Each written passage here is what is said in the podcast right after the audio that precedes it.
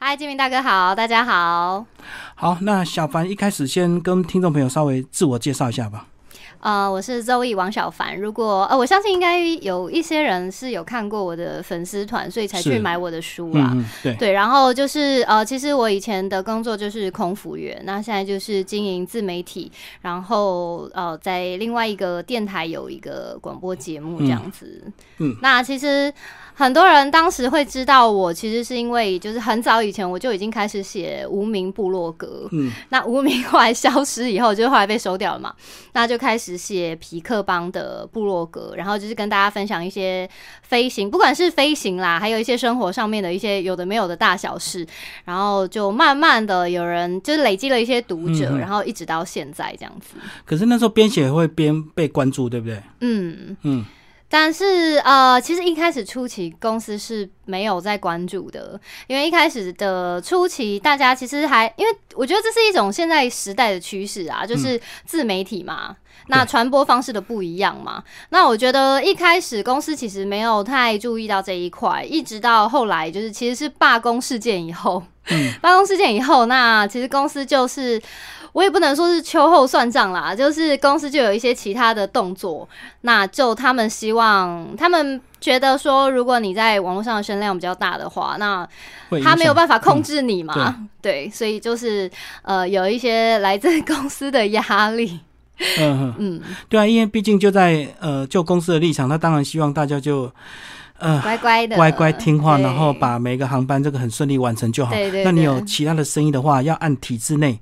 去反映，不要在网络上乱写文章。哎，可是我没有乱写文章哦，我难免会有情绪吧？他们看的。对啦，但是但是我没有乱写文章哦，因为其实我之前还在公司的时候，其实我也是公司的官方布洛克。嗯，所以其实我在我们公司其实有一个，应该说我前公司有一个官方的旅旅游的网站，那里面有很多。都是我们同事，那大家就有写一些呃，我们曾经飞过的一些航点啊，有趣的地方啊什么的，在上面。其实我们也有分享。那我在我自己的平台上面分享，其实我我其实真的已经算是非常非常温和了。还有更激进的，就对。更激进的已经被列为拒飞的名单了。哦，对对对，对啦，其实就官方立场，有时候他们难免会保守一点，但是就我们个人立场，有时候我觉得，那我自由啊，你连下班都管我说什么？对对。但是相信我，我相信这个会慢慢的这个演变，一定是越来越开放的。这个一定管不了，除非我们真的乱讲话嘛。那如果你讲的是正常的话，公司其实也没有权利干涉那么多，对不对？对，我觉得公司其实因为罢工以后，后来，呃，其实空服员只要犯任何一丁点的小错，你就会被放大。对，那那时候。呃，其实应该是说那个时候的气氛其实没有很好，就是公司一定是有地勤跟空勤嘛。那我所谓地勤不是机场的第一线的地勤哦，我所谓的是呃行政人员，就是坐在办公室里面的人。那其实那个时候，呃，这两方就是空服员跟行政人员，其实我们的立场是嗯。也不算对立，就算是很紧绷。嗯，所以那个时候，其实不管你做什么事情，即便是你可能在飞机上犯了一个很小很小的错误，都很有可能被放大检视。哦，小辫子会变成大辫子，可以这么说。好，先跟我们讲一下你你一开始想当空姐的这个动机跟理由，好不好？其实，在书里也是有写了哈。对，但是其实我就是误打误撞啦，因为其实。我没有，我不是那种从小就把空服员这个职业当做是梦想的那种女生。那我那时候其实也真的就只是觉得跟朋友一起去试试看。那我那时候其实还没毕业，是快要毕业。那我就想说，嗯，也可以累积一些就是面试的经验。毕竟就是没有真的参加过正式的工作面试。那我就想说，那我要试试看。对。那后来呢？就是刚刚好，就是非常的幸运，就考过了这个面试。于是我就想说，反正好像也还蛮有意思的。那我的性格其实蛮喜欢跟人接触的。那我觉得这个工作也许是适合我的。加上我又很喜欢旅行，然后那时候好傻好天真，觉得好像可以就是环游世界嘛。但是其实没有。不过那时候就是呃考上了以后，就当然就是就去飞行了。那其实我也没有想过说要飞多久。嗯，我那时候就觉得，反正我觉得这是一个很不错的工作，对，那就飞到不能飞为止，飞到身体真的没有办法为止。对，所所以一般像你们大概都是以几年为一个规划，或者是这种结婚生小孩就退了。没有哎，其实因为我的前公司很多很资深的组员，嗯，所以很资深，就是你随便抓一个就问他说：“哎，请问你飞几年了？”呃，大部分会抓到可能就会是七年，然后十几年，嗯这种都是还算资浅哦。嗯然后如果你是那种飞一两年，那是超级资浅。那大部分的姐姐其实都飞好久哦，嗯。其实我们的签约一签是三年，但是嗯三年以后就是随意看你要飞多久，解约都是不用赔钱的。嗯嗯对，所以如果没有什么太大的可能身体上的疾病啊，或者什么其他的事件，其实一般人会继续飞下去。那我个人觉得啦，通常飞了三年以后，有很多人走。然后五年也是一个算是一个关卡，因为其实你如果刚毕业就进去，进去了五年，那你再出出来，其实我讲老实话，你只有这一个工作的经历，你要再跳到其他的领域，其实有点困难的。嗯，那其实你当时一出来拿这个薪水，那你五年以后你变成是零零，你要再从另外的领域重新开始，然后你可能拿到的是新鲜人的薪水，其实是非常了对对对，其实是非常困难的。嗯，所以通常就是三年吧，三年。该走的赶快走一走，大家就会走了，嗯对。然后再来就是五年，五年以后可能就是七年，因为飞到七年的时候，身体差不多已经坏光光了。嗯嗯，然后，因为其实真的是很多职业病，飞到后来你就会觉得说，哦，原来姐姐以前那些资深的姐姐跟我们讲的都是真的，因为我们以前刚开始都是新鲜的肝嘛，那新鲜的肝进去都觉得，哎，有什么关系啊？我就是熬夜啊，出去玩啊，有什么关系？嗯嗯后来真的是觉得说，天哪，身体真的是没有办法再再继续这样子弄下去了，所以差不多在七年的时候，也会有一些人离职。对，那其实七年以后离职的人，大部分的人可能就是会自己创业。嗯那再有一些像呃，金明大哥讲的，就是有些可能就是结婚生子嘛，嗯那他可能就回家带小孩。是，那有一些人，其实像我的同学，就是跟我同一年进去的同学，其实我们的流动率算是很高。然后到现在，可能我们班上只剩下可能就一半一半不到的人吧。还在线上，对，其他人就是要不就是离职，要不就留停。那其实有一些人，他进来了以后会发现说，原来这个工作跟他想象的不太一样。嗯嗯那我就蛮多同学后来离职，就直接去当一些比较可能规律的上班族了。嗯，他可能就不喜欢我们这样子，就是早接晚，晚接早，然后你放假的时候，你朋友没有放假，然后可能一些像过年呐、那种节日啊都没有办法跟家人聚在一起，那他们就其实像这样子没有办法习惯这样生活人，其实，在一两年的时候，他们就会赔钱，已经就离职。很多人的这个目的都想赶快存够钱再离职，对不对？嗯，那有没有可能真的在短时间存到钱，然后能够让你离职稍微轻松一点？我觉得基本上 所谓。存够钱再离职这件事情根本就不成立的，因为你的这一生到底要存多少钱才叫存够钱？嗯那我觉得，呃，如果你的意思是退休存够退休的钱离职，我觉得这也是不太可能的。因为第一个呢，其实空服员的薪水并没有大家想象的这么多。我之前就是常常坐计程车的时候，就会遇到，就是如果穿穿制服然后去上班，嗯司机就会说啊，跟你你你的聊天空姐吼啊，一个月吼在贵班啊呢，然后我就说嗯。没有在故意班哦，然后我说真的没有在故意班，尤其是很菜的空姐根本就不可能，嗯，除非你飞到就是没日没夜，然后疯狂接班这样子，你才有可能可能八万，嗯，然后你可能如果你资深一点，因为会稍微调涨嘛，虽然说调涨幅度极低，可能一年只有调一百块，但是你的，但如果你的班型的不同，就是会影响到你的薪水。那如果你很认真、很认真飞，也许有可能会到九万，可能会到十万。那以一般新鲜人来说呢，社会新鲜人拿到这个钱，哦，当然是超级多了。嗯嗯，但是如果你可能已经飞了十年，十年你再拿到这个钱，其实你看看你的同学，有一些同学其实已经是呃一个公司的小主管了。嗯嗯那我那时候就会在想说，诶，那这样子这样子的钱，其实他他跟你薪水是差不多。那这样的钱加上你身体的一些其他无形的成本，嗯，其实我后来也觉得好像好像不是真的这钱这么多啦。所以像大哥刚刚讲说，有没有人想要就是赚个几年，赶快赚完就就退休了？对，我我觉得很难，因为第一个你一开始刚上线飞，你一定到了这个地方就很新奇，那你一定会出去玩，那出去玩就会花钱，对，那出去玩会花钱。再来就是你可能看到很多，哎，觉得这个东西在这里买比台湾便宜，便宜就哎就觉得买一下。然后呢，像我这种就是可能觉得啊，这个很适合呃朋友，就帮朋友买，要不然就是可能就觉得哎，这可以很好吃，可以买个一些日本欧米亚给带回家给家人吃，送，对，带回家给家人吃。其实我觉得在刚开始飞的时候是非常难，真的存到钱的。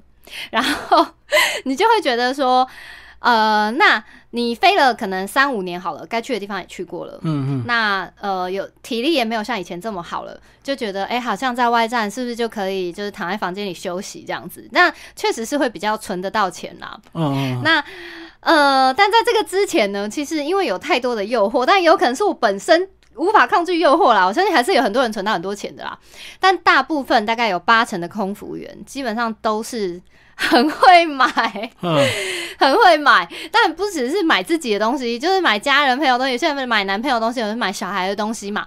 那其实就是会觉得说，好像也不是这么容易，在存到几年前就可以退休。嗯，而且说实在的，现在退休。的金额，你至少至少要一两千万吧？是啊，是啊，对啊，所以，嗯，这件事情其实是不不太不太成立的啦，对我们而言啦，对啦，机师反而有有可能，对不对？飞机师如果飞个几年，还有可能存到一点退休金这样。对对对，但是薪水差太多了。但是机师他们也都是拿肝在换的哦，他们也都是肝指数换来的，因为其实。呃，我们的薪水结构稍微复杂一点，就是一开始，呃，你进来，你可能是某一个等级嘛，那你就是拿这个等级的时薪嘛。对。那除了这个以外呢，每一个月的薪资其实是不一样的。例如说，像呃，你飞得多的，可能越洋航线多，那你的美金可能就领得多。那美金又有汇率的变动嘛。对。那呃，台币呢也会有飞加，但是飞加也不一定是。多或是少，我记得我以前就是飞的比较少时数的时候，可能我记得我有一次台币的，因为其实我不太刷我的薪水的本子的，嗯，因为我觉得反正钱就是会够用嘛，然后我就不会去刷，然后我也不会去算。反正时间到就进来就对了，他要用你就领就对。对对对，然后然后有一次我就想说，哎，好久没刷本子，我刷一下，就哇，原来我的钱这么少啊！我大概呃，我记得我那时候不飞，我记得我飞了大概五年左右的时候，我就已经不太不太爱飞那种很长的越洋航线了。哦，身体太累了。对，真的是身体没有办法负荷。然后呢，我就会飞一些，例如像过夜班或者是短班来回短班。那那种班亚洲吗？对，亚洲的。那那种班其实钱当然就是比较少嘛。对啊，对啊。然后我就去刷本子，我想哇，原来我这个月台币只有两千块。我想说哦，原来我钱这么少哦。然后算一算，一个月才四四万多块，五万块。嗯嗯。但是我飞的比较轻松。对对，所以就是呃，薪水的结构其实不太一样啦。那如果是机师的话。机师当然他们有也有所谓像我们这样子的可能超时的飞加，或者是呃你飞了什么航线有什么样不一样的那叫什么，就算是算是补助吗？不是补助，就是一些算是飞行加急啊。嗯嗯。那所以他们的薪水确实是比我们高出很多，但是也不像一般的大众觉得好像这么好赚。嗯嗯，对，但我相信他们可能飞个十年，然后可能有认真存钱的话，应该是可以有一些就是退休金的准备金。对啊，这个大概十年差不多了哈，因为其实机师应该也有个三四十万嘛。呃，有正机师啊，可是可是其实像一开始的很菜的机师，大概一个月也是十几万。嗯，那可能有一些飞行家庭飞得多的话，可能就会稍微再多一点，可能十七八万、二十万这样子。嗯，可是我呃，像因为他们也是会跟我们一样飞到国外嘛，所以他们也是其实花费也是不小。对，就是他们一样也是有朋友还是有女朋友嘛，他们也是会花钱买东西。所以一般如果要说机师的话，我遇过的机师其实他们的职涯，因为其实一个机师的养成是非常困难的。嗯嗯，他们必须要有两年的培训嘛，然后在国外飞行，然后考试什么，其实都是非常非常困难。那他们在国内。不是说你拿到证照，哎，就可以一直飞下去。就是其实每一年都还是有复所谓的复训，嗯嗯，那复训其实也都是要考试考过，你才有下一年的饭票。哦，一年一年审核就对。对对对对对。然后有的是甚至是半年要考一次的一些执照更新，或是一些就是认证啊。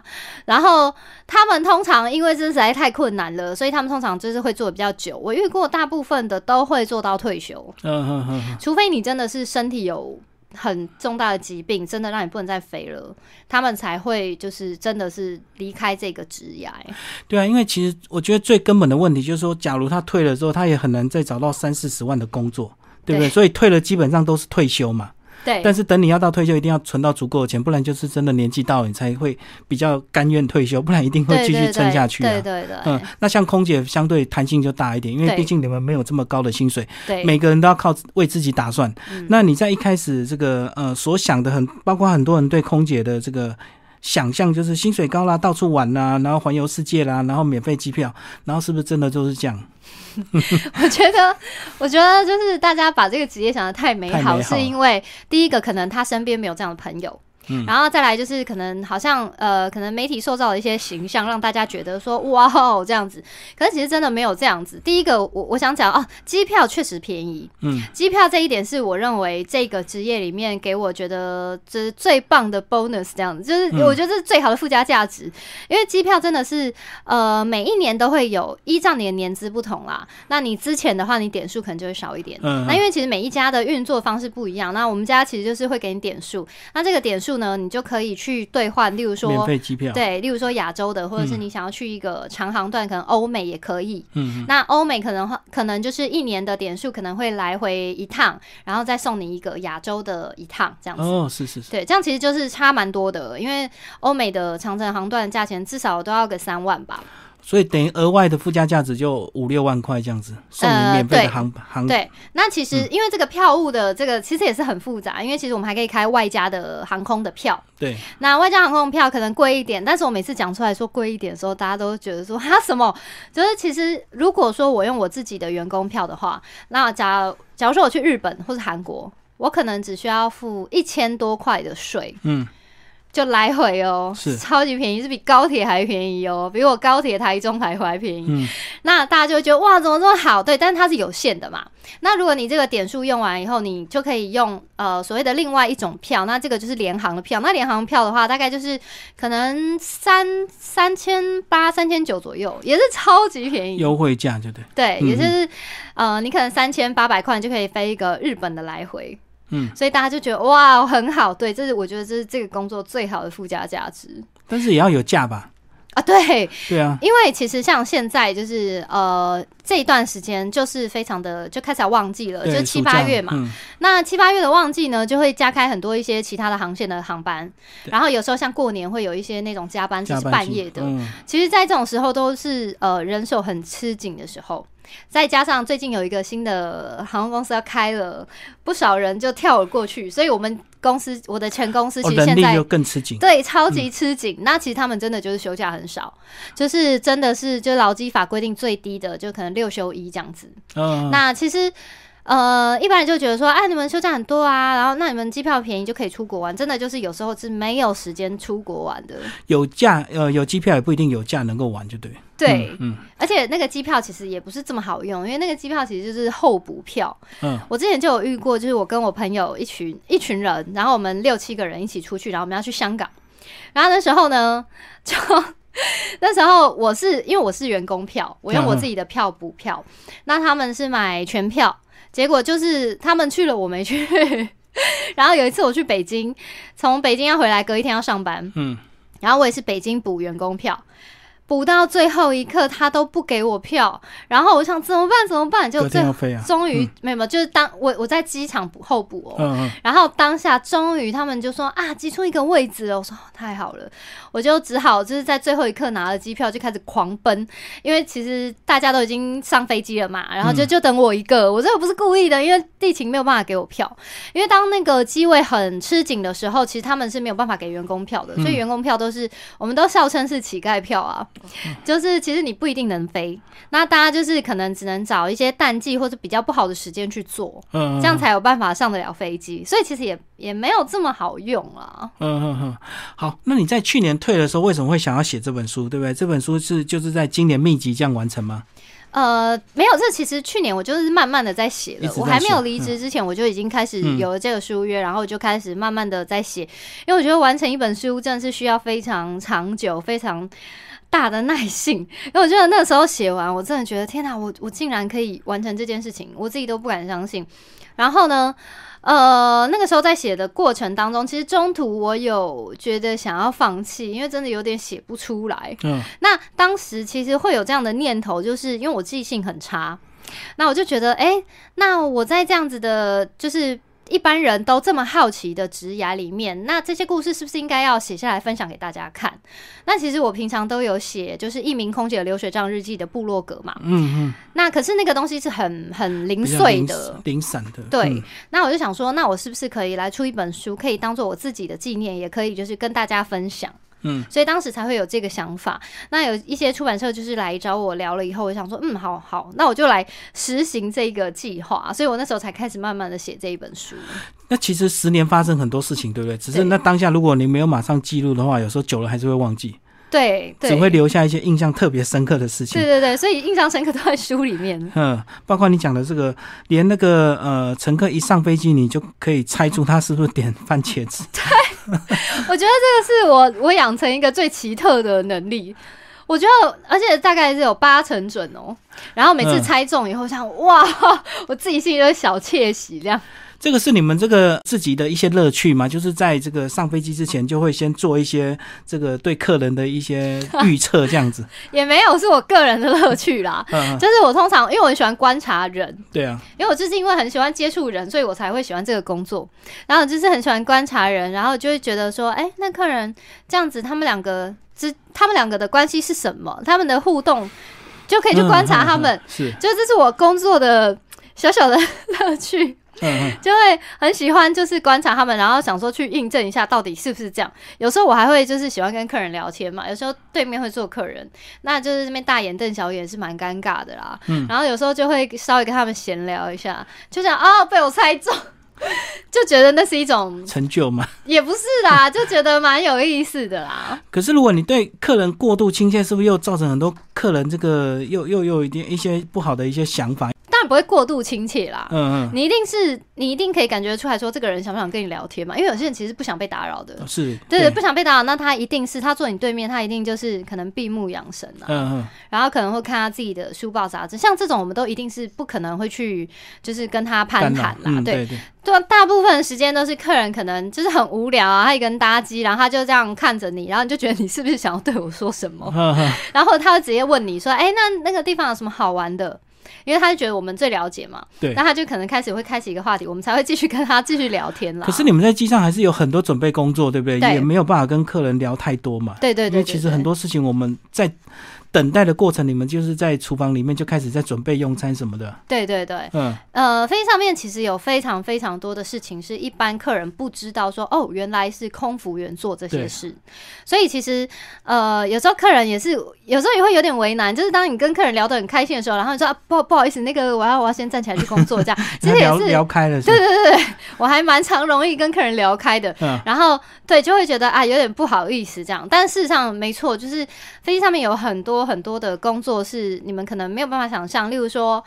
送餐的时候可能会问你说你要鸡肉面或是呃牛肉饭好了，嗯嗯，那你就会拿到一个餐盒，然后上面有一个热的主餐。对，那其实那个主餐呢，都是空服员在还没有送餐之前，在一个很大的 oven 里面，然后把它热好，然后一个一个拿出来拿出来塞进的那个餐盘上，就是冷盘上面。对对，其实有很多前置作业，然后还有像是呃餐后就会有一些像咖啡跟跟茶嘛。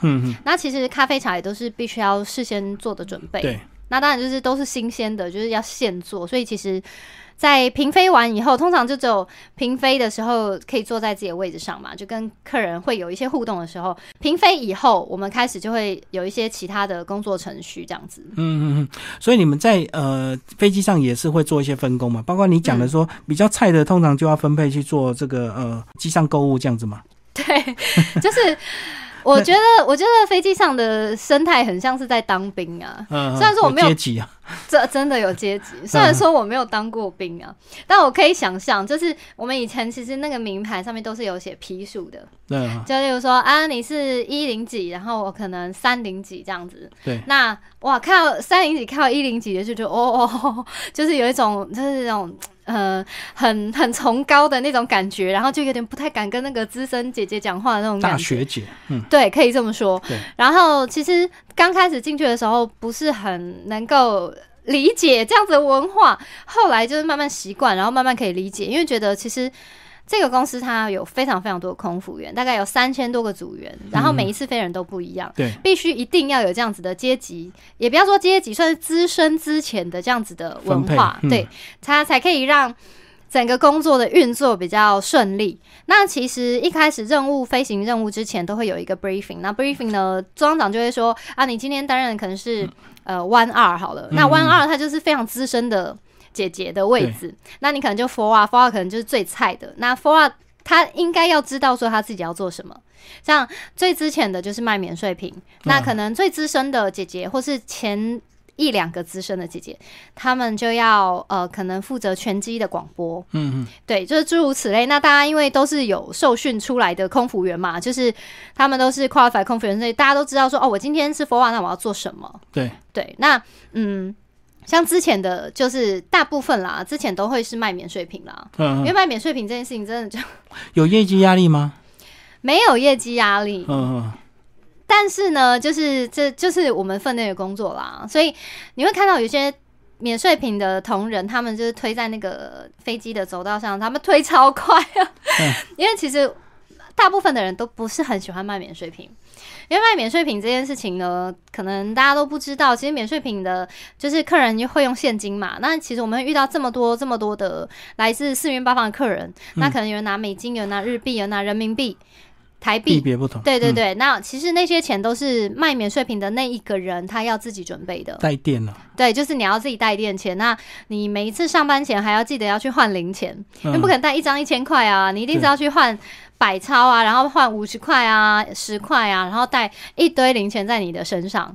那当然，有些人会刷卡啦，不过有些人不习惯用信用卡，他势必还是会用现金。现金。那你是因为你有这个 duty，所以你必须要完成这个工作。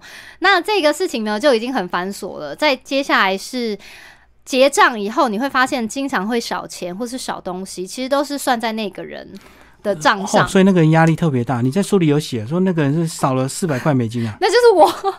对啊，我那时候觉得好难过，然后我就我那时候就觉得哦，不是，应该不是四百块，应该是一百一百四十块吗？就反正不少啦。我那个时候觉得天哪，怎么怎么会？然后我那时候就觉得说，我那时候其实刚上线，很久以前刚上线，然后我就想说。为什么我都已经？因为其实刚上线的前几个月，呃，是有试用期的。那试用期的薪水其实是很少，那时候大概只能。刚好就是 cover 房租还不够哦，没有生活费那种。对。然后我就觉得天哪，怎么会这样子？然后以前免税品有几个班是特别卖的，那特别卖的免税品呢，可能就是呃那时候可能刚好促销打折或者什么的，然后大家就会疯狂抢购。对。那疯狂抢购，你就有时间压力，因为你会怕你卖不完，嗯，所以你就会要卖的很快。那可是你刚上线，其实就是手忙脚乱，然后东西又不熟，又找不到东西在哪里，有时候还会拿错东西给客人。哦，因为有些客人他还要先看一看嘛。他不会马上买，对，你就要一直翻东西给客人看，然后你就看一看，然后同时呢，你拿了一堆东西在他手上，然后你又会忘记说，哎，那个东西是不是没有拿回来？那如果你就遇到一些就是嗯哎，就是可能他自己也忘记了啦，他就把你东西带走的这种客人的话，那就是这个账都是算在那个人身上。好了，你是真的四百块了，书里有写 是吗？我写四百块吗？对啊，你赔了四百块。对啊，我我忘记我忘记是四百块还是还是一百四十块，反正就跟四有关，应该是四百块。因为我那时候还在大巴上默默流泪，嗯，因为我那时候觉得我这么这么的辛苦，然后我飞了一个岳阳航线这么的累，然后没有想到就是真的活生生就少了现金，嗯，所以我我其实是不知道那。那个时候到底是客人忘记给了，还是说姐姐帮我呃交易，然后结果没有收钱？反正那个时候就是一团混乱。但是呢，因为你是就菜啊，然后你也不能说什么，你也吞了就对了，就只能吞了。然后那时候真的觉得好委屈。所以没有人想卖免税商品，这个等你熬到变学姐，你就终于可以不用卖。对，又新的学妹要卖啊。总是有比你之前的啦，就不管你再怎么资深，还是不管你再怎么之前，还是有比你更之前的人，然后他他们就必须要去卖免税品了。但是我真的觉得，就是卖免税品的那些人真的好辛苦哦。嗯，就是希望大家就是在搭飞机的时候，可以就是真的不要一直为难他们，让他们找一些零钱啊。因为其实我自己有遇过，说就是我跟他说啊不好意思，今天真的没有零钱，或者是你知道每个人要买一条烟的时候都拿一千块，嗯，你真的没有这么多零钱去找你啊。对，然后你就说真的很抱歉啊，是不是可以请你刷卡？卡或者什么，其实有些客人，当然好的客人当然就 OK 可以谅解，但是有些客人真的就会因为这样而生气。嗯，我就觉得真的是很希望大家就是坐飞机的时候可以就是体谅那些 卖免税品的组员，因为他们其实也是有他们很为难的地方啦。所以你下次看到他推车子来，嗯，应该就是很多这个比较菜的，要对他要多一点同理心这样。好，那你是大概做到这个呃去年的什么时候你才决定真的要退？是真的身体的关系吗？呃，我身体确实已经也是贵州排料料这样子，然后再加上其实我就会觉得说，这个职业给我的东西，其实我觉得已经差不多了啦。那我个人的性格就是比较喜欢冒险嘛，然后喜欢新的东西，我就觉得我应该要开始尝试一些其他的事情。嗯，那其我觉得，我觉得这个工作可以给我非常非常多的养分。那我也看了，该去的地方也去了，该玩的玩了，然后该花的钱也花了，该看的也看了。我觉得那就是差不多了。嗯，那我就觉得，哎，刚刚好，在一个这样的时间点，然后加上我的身体其实也没有像以前干这么。干这么新鲜，是是是，对对对。那我后来就觉得说，我觉得我应该要开始做其他事情。好，那讲一下你的现况好不好？包括你刚刚一开始介绍说有呃有做广播节目啊，有经营自己的媒体，还有其他的一些合作吗？呃，其实我我觉得，如果是商业合作的话，其实因为我就是经营自媒体嘛，那可能就会有一些呃厂商啊，或是厂呃产品来找我试用。对，那就是呃这一方面的话，基本上因为我个人是一个蛮蛮龟毛的人，我是绝对不会写我自己不用的东西。哦，我绝对不会为了这样，因为我觉得，因为说实在的，我经营部落格这么久。然后已经有很多人是从最一开始就一直在看我的文章，对，发我到现在，其实很多人已经算是老朋友了。我真的没有办法，只是为了拿钱，然后去写一个东西，然后就是如果这东西不好，然后我硬写说它很好，这我真的办不到。嗯，因为第一个，我觉得如果你要长久做。这样子的，如果你把这个东西当是你的事业的话，你如果要长久做下去，这样绝对是不可能的。嗯，因为这个东西只要是它有问题，或是其实它真的就是不好吃，或者它这就是不好用，你真的硬要去硬要说它多好，其实大家都是会看破手脚啊。对啊，对啊，对啊。而且其实因为我的性格，就是我个性比较比较直接啦，所以有 follow 我的人都都会知道。所以其实我自己都是当当然就是初步会过滤那些东西。第一个是我喜欢的，我会用的，对对对。我一定会，我才会去写。那这个就是商业合作的部分。那还有一些是像呃，可能有一些企业的邀约演讲，嗯，或者是说有一些学校也会有。那就是我可以可以把我有用的资讯告诉他们的话，我就会去接受这个演讲。对，然后。呃，就算是像是讲师这样子的，这样子的一个，也算是我的另外一个工作啦。就是，呃，如果我觉得我的内容是适合他们的话，我才会愿意跟他们接洽。不然，其实我觉得你硬是要，因为我遇过一些企业，就是硬是要我去讲，然后我就说，可是我不觉得我的这些事情对你们是。有什么正向帮助的？对，我觉得没有没有意义啊。对，所以我就会呃，还是会希望说是呃，他们可以接收到我的一些想法跟理念的话，我就会去接这个讲座。那其实另外还有一些像是呃，我一样会经营我的 YouTube 频道嘛，然后有一些影音的部分。其实我大部分都是分享我自己可能喜欢的、喜欢的、喜欢去的地方，或一些 vlog，就是去旅行的一些影片啦。对，就是目前呃，现在都是在做这些事情。然后，可是你现在马上就要面对这个收入突然就减少的这个问题，对不对？呃，所以你自己有这样的一个准备吗？因为确实，呃，一个这么熟练的工作做了十年，然后你可能薪水也到了一个等级，突然放弃，然后是不是心里那时候呃也应该也蛮纠结的吧？哎，老实说，薪水这件事情其实不是我当时纠结的点，纯粹就是健康啊。呃，健康是一个点，再来是因为我后来在公司，因为其实大家都知道，就大家都有看新闻，就是一些罢工的事件嘛。对。那我刚刚有说，就是其实后来公司就是有一点点是呃，行政人员跟空勤其实之间是非常的紧绷对立的。对。后来我是。不太喜欢那样子的环境，就是那样子的感觉，嗯，所以我才会呃有种种的因素，包括我的身体嘛，包括我未来其他的规划，所以我才会离开。所以其实那时候，哎，薪水还真的只是很很微小，几乎我那时候其实好像没有在考虑薪水，有啦，我有存一些钱呐，所以就是啊，其他就是投资嘛。那我就觉得说，其实薪水倒也还好，我觉得我还算是年轻的，我还是可以有很多其他的可能性。再开始就对，对对对，所以我其实。薪水这件事情，我不觉得会饿死，所以我不会害怕。嗯，但是那现在其实也是有一些呃案件收入啊，或者是呃可能有一些像是邀稿的收入嘛，所以我觉得诶还是活得下去啦。就我我不追求什么要赚到什么一个月几十万这样子，我觉得是过得下去，然后我觉得生活品质好是很重要的。对啊，确实离职会提升你的生活品质，因为工作压榨 压榨太辛苦，至少每天可以睡到自然饱，睡醒之后再开始行动。这样好，那最后这本书呢，还是有一个很具体的一些建议，给一些真的想要成为空服员的，包括你也常常收到一些资讯，对不对？假如你想成为空服员，你的好多建议蛮具体，帮我们讲一下。呃，我觉得很多人都问我说要怎么准备啊？其实我觉得这个工作。其实没有什么好准备的，你能准备的只有你的语言能力。对，因为我说实在的，如果你今天假如说你六月现在呃六月毕业嘛，然后你可能接着就面临的找工作的这个这个问题，那第一个就是你其实你的口条跟谈吐这个东西不可能短时间养成，早就要准备的。对，然后再加上你可能呃其实语言也不太可能短时间养成，语言都是要很长久的累积，所以每次有人问我说你要怎么准备的时候，我都觉得。呃，其实这是很长时间的累积。那我能够在短时间给你一个建议，就是你可能只能去呃参加空服的面试之前，你可能要先去研究一下怎么样让自己的仪态看起来变好，至少妆要化的好吧，顺眼。对，至少妆要化的好，然后至少头发要会会绑包头吧，嗯，因为。呃，如果我要告诉你说，哎，你现在开始短时间增加你的什么美姿美仪啊，或者是你的什么谈吐要变得很好，其实我觉得那是一件不太可能的事情。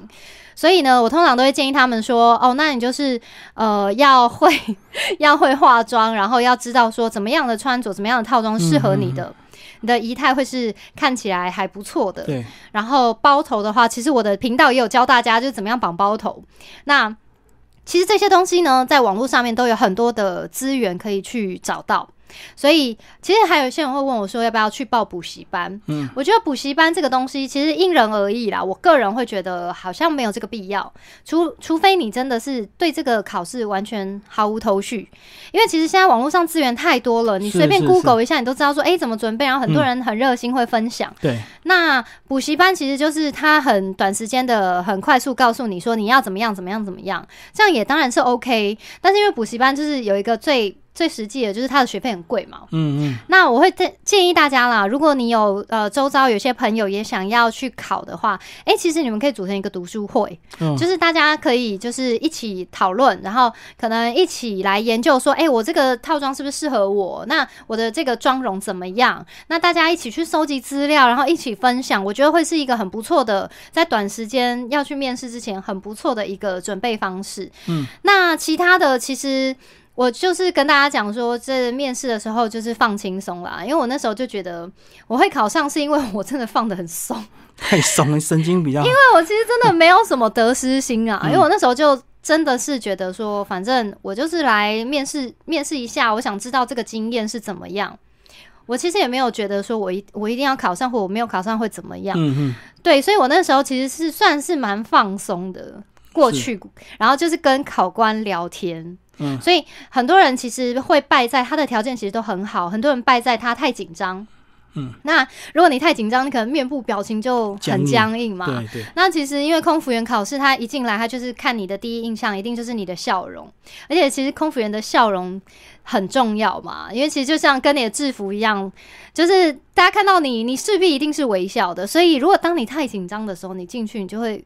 就是不知道该怎么办，对，那这样子就真的是就是很惨，所以大家就是要呃练习对着镜子微笑放轻松，然后呃，我觉得心理的心理的建设很重要啦，就是你不要觉得说好像没有考上会怎么样，其实没有考上也不会怎么样啊，就跟昨天一模一样。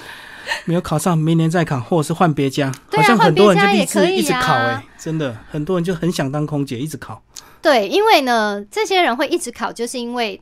他没有当过空姐，那很很多事情都是这样子，就是呃，外面的人挤破头想进来，里面的人想出去出不去，为什么？结婚一样，结婚的想离婚，那未婚的拼命想结婚，对，就大概带这种感觉。所以呢，当他如果有一天真的到达了，就是哎，他真的是呃完成了这个愿望了以后呢，可能哎，你再来问他。他可能也会有一些其他的想法啦，嗯，对，但我觉得总呃总而言之，我觉得它是一个很不错的工作啦，至少就可以让你呃。开拓你的视野，然后你其实也可以看到很多，其实你在台湾本岛没有办法接触的一些文化，然后一些事情，是是，对对，我觉得是很棒的。那如果呃真的是想要准备，最近有想要准备的这些毕业生的话，那当然就是加强语言，然后加强你的仪态，然后你的妆容，然后放轻松去考试，我觉得应该就 OK 了。哇，听小文这样讲，其实空姐还是不错的一个职业，但是就是你一定要有规划，大概三年、五年、七年、十年，最多。多像你这样十年，然后到了人生呃另外一个境界之后，就能够再去做别的事情，而不是真的一定一定要被操到老这样子哦。也也是有很多人会到退休啦，很多人是飞到退休，但是我真的觉得，就他们的身体或多或少都有承受一些职业病啦。对对对，如果短时间能够这么短的这个几年，能够接触很多异国文化，也是一个很棒的人生啊。嗯，最后小凡讲一下你的这个粉砖好不好？以及你粉砖都分享呃，除了旅游还有哪些资讯？因为我很喜欢研究那个美妆跟保养，所以我就是因为我很常就是去一些，例如说日本啊，我就会买他们的那些什么开价的美妆啊，或者是专柜美妆回来试。嗯，对，所以我会在我的那个一名空姐流水账日记的粉丝页，常常会写一些就是我最近买的什么新的东西啊，好用的、不好用的啊，然后呃美妆保养品啊，然后还会分享一些，大部分都是旅行啦，就是旅行，然后还有还有我的狗。因为我很爱晒狗，嗯，对，然后就是呃，还有会分享一些我觉得最近很新奇的东西或者新奇的话题，也会在上面就是跟大家一起讨论这样子。对我看你蛮常开直播的哦，偶尔啦，哎。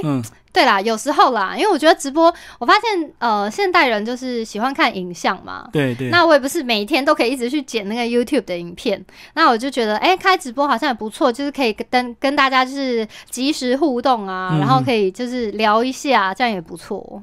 对，短短的，然后也不用开开太长，有时候三五分钟就好了。嗯嗯。